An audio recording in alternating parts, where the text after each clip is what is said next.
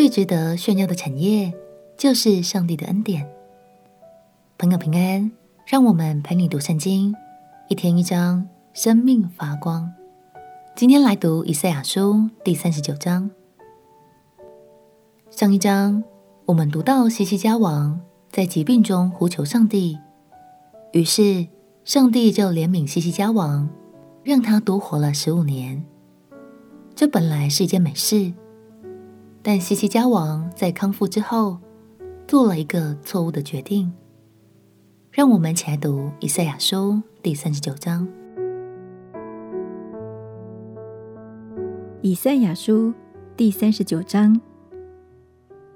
那时，巴比伦王巴拉旦的儿子米罗达巴拉旦听见西西家病而痊愈，就送书信和礼物给他。西西家喜欢见使者，就把自己宝库的金子、银子、香料、贵重的膏油和他武库的一切军器，并所有的财宝都给他们看。他家中和全国之内，西西家没有一样不给他们看的。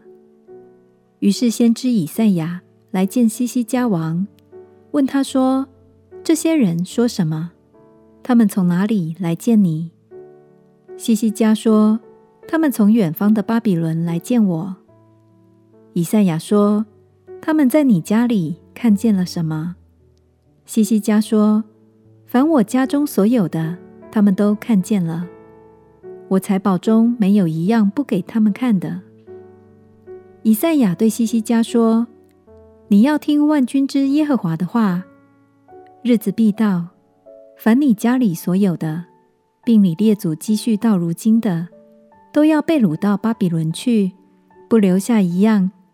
这是耶和华说的，并且从你本身所生的众子，其中必有被掳去，在巴比伦王宫里当太监的。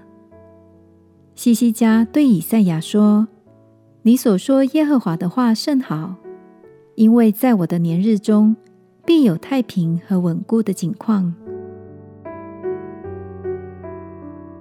巴比伦的王子来探望西西家王，没想到西西家王竟然糊里糊涂的炫耀起自己的财宝。这个举动让巴比伦萌生了掠夺犹大的企图心。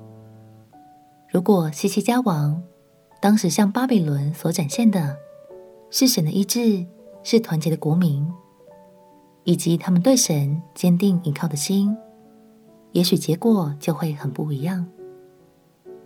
让我们彼此鼓励。下次当我们有机会展现自我的时候，都能带着一颗谦卑、荣耀神的心，向更多人展现神在我们身上的作为与他丰盛的恩典。我们且祷告：亲爱的耶稣，求你赐给我谦卑的心，不以财富、物质来呈现自己。而是以你的作为与慈爱为荣耀。祷告奉耶稣基督的圣名祈求，阿门。祝福你在神的话语中越活越丰盛。陪你读圣经，我们明天见。耶稣爱你，我也爱你。